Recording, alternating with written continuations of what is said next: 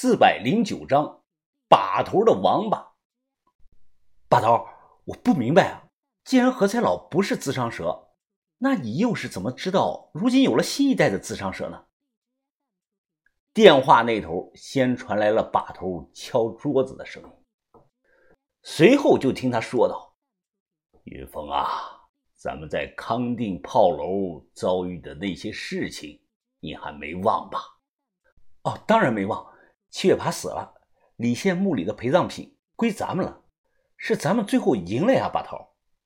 咱们赢了，呵呵，我看没那么简单。把头沉声的说道：“七月爬不在了，袁无丑不在了，但他们那帮信奉古南枪蛇神的信徒可都还在呀，而且……”那帮人也得到了自己想要的东西，这我知道。那帮人得到了鬼仔岭出的蒙巴巴蛇尸，得到了康定山洞出的那张青铜镜，还得到了李县等身木偶中藏着那对神秘的耳环。这些东西在我眼中是一文不值，但在那些信徒的眼中，就仿佛是圣物一般。把头又继续的说道。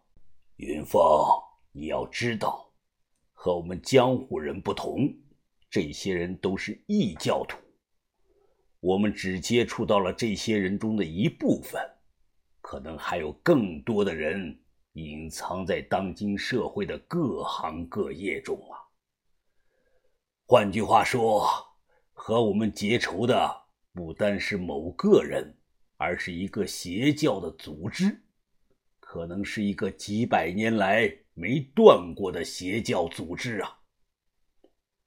这一年多来，其实我一直有托人在暗中调查他们，只是我没告诉你们几个。上次你在村里见到的那个黑衣人，就是我找来帮忙调查爬神组织的。新自伤蛇最近出现的消息。也是对方亲口告诉我的。把头，那这个新自伤蛇到底是谁啊？你应该知道了吧？把头突然叹了声气：“唉，虽然尚未证实，但根据现有的线索推断，对方可能是一个你我都认识的人呐。你我都认识？那是谁啊？”我紧张的追问。把头淡淡的开口：“老福，老福，怎么可？我想说啊，怎么可能会是老福呢？但话到嘴边，我又咽了下去。是啊，我差点忘了，在康定那会儿，老福最后跟着一个女的走了，而那个女的百分之百和七月爬一样，是爬神教的信徒。把头，那你的意思是，老福如今在田广洞村？”老福要害我们，这这不能吧？把头，老福他怎么说也是和我们一起经历过生死、共患难过的呀！天真，把头呵斥着我。我说过多少次了，这世上没有永远的朋友。老福已经不是那个向导老福了。如今我们立场不同，利益不同，等时机成熟。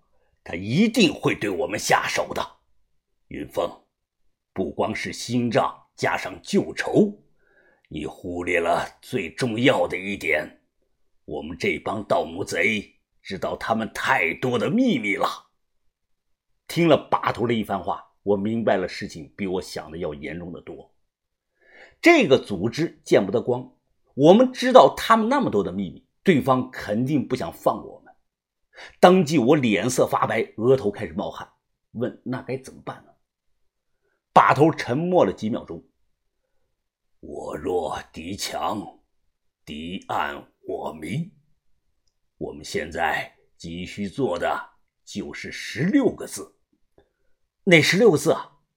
把头一字一句对我说道：“记住了，隐藏自己，明哲保身。”转移视线，借刀杀人。云峰，我们一伙加起来就五六个人，犯不着出头，因为对方可能有几十上百号人。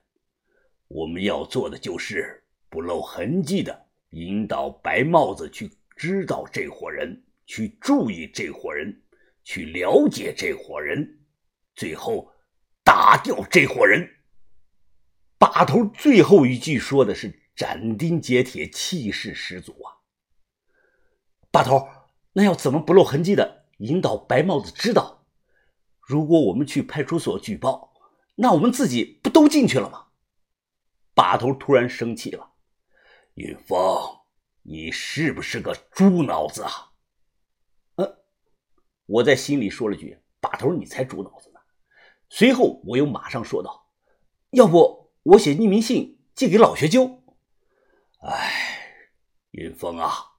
考虑事情一定要尝试多角度去考虑，最后优中选优才行啊！江湖残酷，一向是弱肉强食。如果在我死前你还没有成长起来，那你该怎么护得住牙仔和小轩他们呢？把头，你看你这话说的。你今年才七十三，正年轻呢。以你的体格看，没准明年啊，努努力还能得胖小子呢。我看你最起码还能稳稳的活个三十多年。等到那个时候，我肯定能成长起来呀，绝不给您丢脸。滚犊子！听着，你小子就给我在永州待着，随时待命，让杜鹃去田广洞村。给我盯着鬼仔岭那个水塘的风吹草动，多则一月，少则半月，村里就会发生大事情。到时你第一时间向我汇报。切记，在这期间内，你不要去田广洞村露面，一切让杜鹃干就行了。我相信他能胜任这份任务。再有，赶快联系小红，把你那个破烂计划给我停手。否则，要是杀不了何才老，对方反扑回来，那样可能对小红自身不利呀。啊，好，我知道了，把头。那就这样吧，云峰，自己注意安全。挂了电话，我心里总觉得有些委屈。我那招荆轲刺秦王可谓是必杀之计呀！红姐就是我雇的荆轲，就算现在情况突变导致计划搁浅了，那把头也不能说我辛苦想出来的是个破烂计划吧？把头对我失望是因为他期望太高，但一口吃不成个胖子，路要一步一步的走。我混社会满打满算这才几年呢。我觉得把头应该拿同龄人和我比，而不是拿自身和我比。讲真的啊，要是同龄人和我比做局，我能做死一群的同龄人。我进门大喊：“啊，大姐，给你派个任务啊！你说吧。啊，等一下你就出发去田广洞村，随身带上必要的生活用品，二十四小时给我盯着鬼仔岭那个水塘，如果发现什么可疑，立向我汇报。”杜鹃有些疑惑：“一个臭水塘有什么好调查的？就算盯着，难道不应该盯着某个村里的人吗？”我抽出一支烟，甩了甩打火机，看着杜鹃：“大姐，你不懂啊，你也不用懂，我让你怎么干你就怎么干就行了，有问题吗？”刚收了我好几万块钱，杜鹃不好意思拒绝，她点头说：“没问题。”田广洞村没一个人认识杜鹃，脸生，这就是他最大的优势。我们不一样，我们一去啊，肯定被人就认出来了。我明白了把头说的十六字中的前八个字，即隐藏自己，明哲保身。当天傍晚，我也终于联系上了红姐。红姐在电话中非常的疑惑：“云峰，怎么突然又不干了？”我买通了调科部门的一个人，我和这个人里应外合，本打算今晚就对何才老动手的。我听后暗道一声好险呐！我忙说情况有变，杀何才老的计划暂时延后。红姐呢倒是没生气，说有事啊再找他。往后几天，杜鹃每晚会给我打电话汇报她在村里盯梢的所见所闻。奇怪的是，鬼仔岭水塘这几天是风平浪静，并无异常。我还是搞不明白，把头让杜鹃放上几十条甲鱼下去做什么？多角度考虑问题。晚上，我坐在书桌旁，随手打开了台灯，找来白纸和圆珠笔。我先在白纸上画出了水塘，然后又画了四十只乌龟泡在水中。喝着啤酒，我盯着画。直发呆，突发奇想，我迅速的拿起笔，在每一只乌龟的壳上都写上了“把头”两个字。最后看着纸上密密麻麻的全都是把头，我眉头直皱。